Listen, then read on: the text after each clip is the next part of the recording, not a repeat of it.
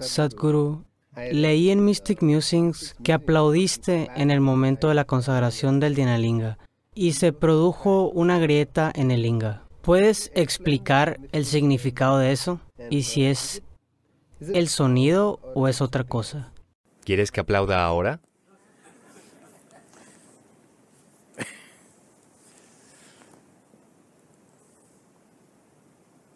Ahora, eso no es por el sonido.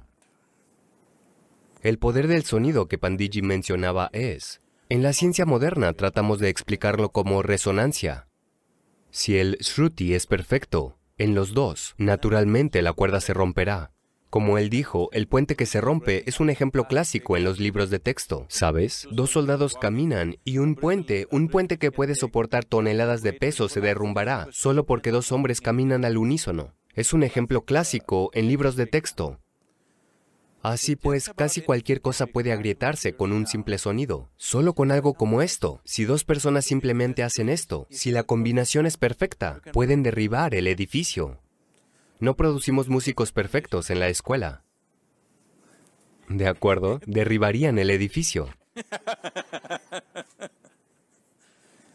Porque estar absolutamente al unísono puede crear una cierta energía en la que uno más uno ya no son dos, uno más uno es un millón.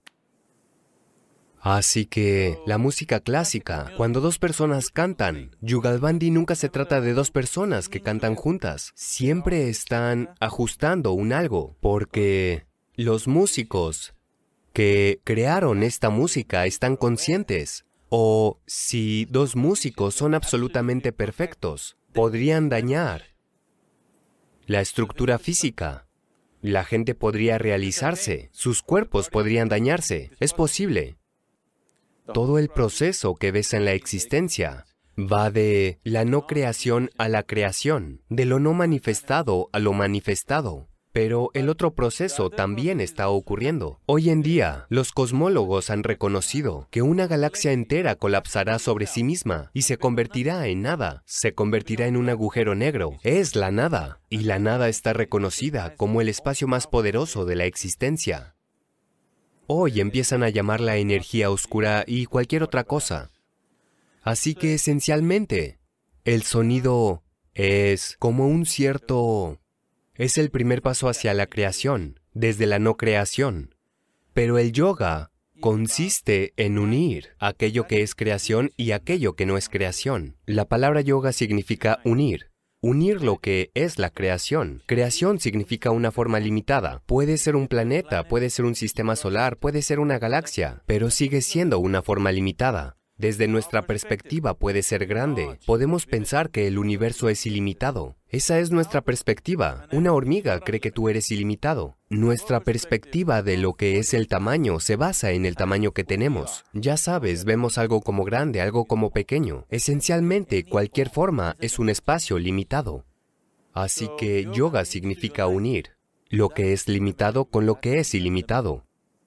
Entonces, lo que es una forma para volverla sin forma, pero al mismo tiempo no queremos perder nuestra forma, sino que queremos conectar lo limitado con lo ilimitado. Yoga significa, la otra palabra es atar o unir.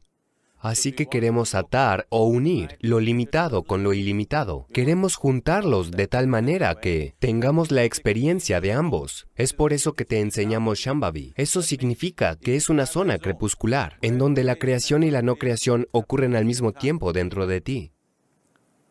El proceso de la creación consiste en moverse de lo no manifestado a lo manifestado, pero otra dimensión que es aún más importante es moverse de lo manifestado a lo no manifestado. Así que esta es una cultura que reconoció el significado y la importancia de eso y lo, lo consideró como el proceso más importante de la existencia. Es por eso que consideramos al destructor como el Mahadeva. Destructor significa que Él está moviendo lo manifestado hacia lo no manifestado. Por eso Él es considerado como el Supremo, porque aquí reconocemos que ese es el proceso supremo. Convertir lo no manifestado en algo manifestado es un proceso limitado. Convertir algo manifestado en no manifestado es el proceso ilimitado. Esta es la razón por la que Shiva, aunque es un destructor, es considerado un Mahadeva. Así que el agrietamiento de la piedra no se debe al sonido. Ni siquiera sé si hizo sonido. Hizo algún sonido, pero no es este sonido. Es un proceso diferente. Porque si tú, si sucede alguna energía a cierta escala, se produce sonido. ¿Has visto los aviones? A veces los aviones de combate vuelan y ellos, cuando rompen la barrera del sonido, ¡boom!, suena como una bomba. Lo único que ocurrió fue que un objeto se movió más rápido de lo que era. Dentro de él, a partir de cierto límite, cruzó ese límite de velocidad y de pronto hay un sonido explosivo. Nada explotó. Mira, nada explotó, ¿de acuerdo? No hay fuego, pero hay sonido. Cuando un jet cruza el límite del sonido, no hay fuego, no hay explosión, no ocurre nada especial en los motores del jet, pero aún así oyes un boom, porque se crea una energía. Así que la energía es la base del sonido.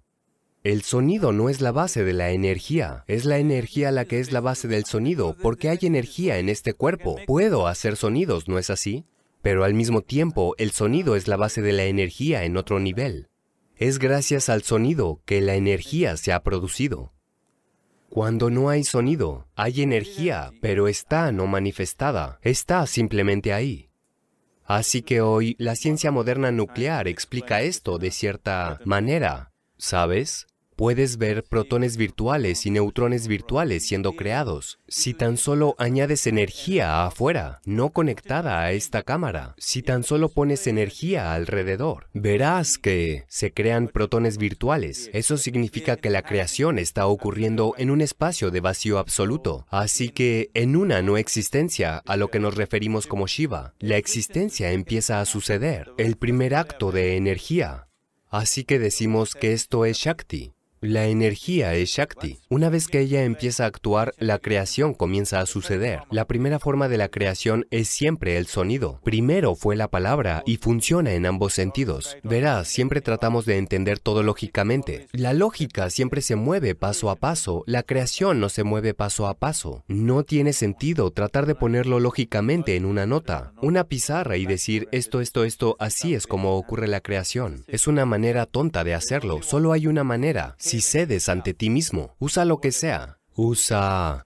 Usa música, sonido o un mazo, usa lo que demonios quieras usar. Pero si simplemente cedes, entonces lo sabes.